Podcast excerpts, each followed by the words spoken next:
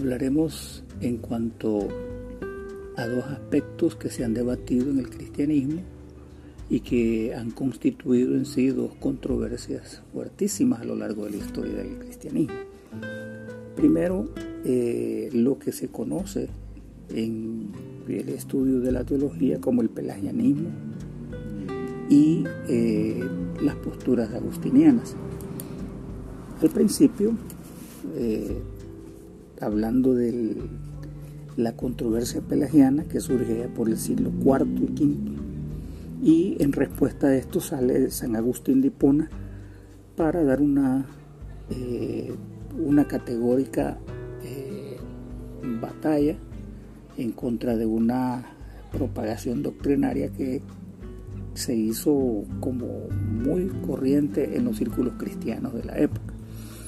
Por un lado, el pelagionismo otorgaba los méritos al hombre,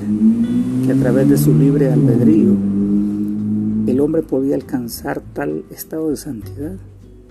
que de esta manera construía los méritos para agradar a Dios y en consecuencia vivir un estado de santidad y con ello ganar su salvación. San Agustín, por el otro lado, vio que el hombre no era capaz de ser el artífice de su propia salvación y que, fundamentada en las escrituras, todos los méritos realmente eh, le corresponden a Dios. Venido el siglo XVII, surge nuevamente la gran controversia entre las mismas posturas las posturas eh, armenianas y las posturas calvinistas. Por un lado, se logra suavizar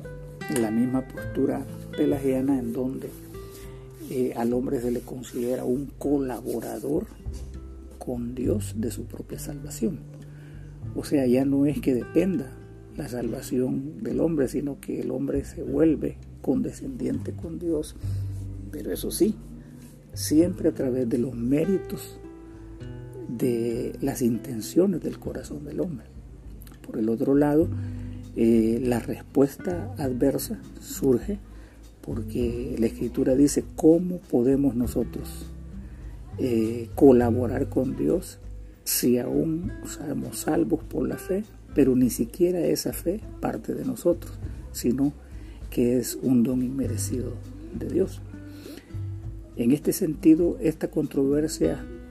eh, en el tema de la salvación y las obras es bien fundamental. Y con esto queremos hacer una invitación a aquellos eh, que escuchan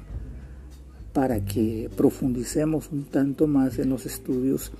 eh, de esta gran obra de Dios que es por gracia. Si es por las obras o es por la gracia o las obras son la consecuencia de la obra de gracia que Dios ha hecho en el corazón del hombre. Esto queda para la discusión y queda para la profundización y la comprensión de cualquier hijo de Dios que esté alcance y conocer un poco más al respecto. Lo más importante sobre esto es destacar la enorme, la enorme obra de la gracia de Dios realizada en el hombre, que de ninguna manera el hombre es capaz de construir sus propios medios para redimirse, sino que necesita siempre de toda una obra bien organizada que Dios manifieste en las escrituras para lograr la salvación, la redención eterna del hombre.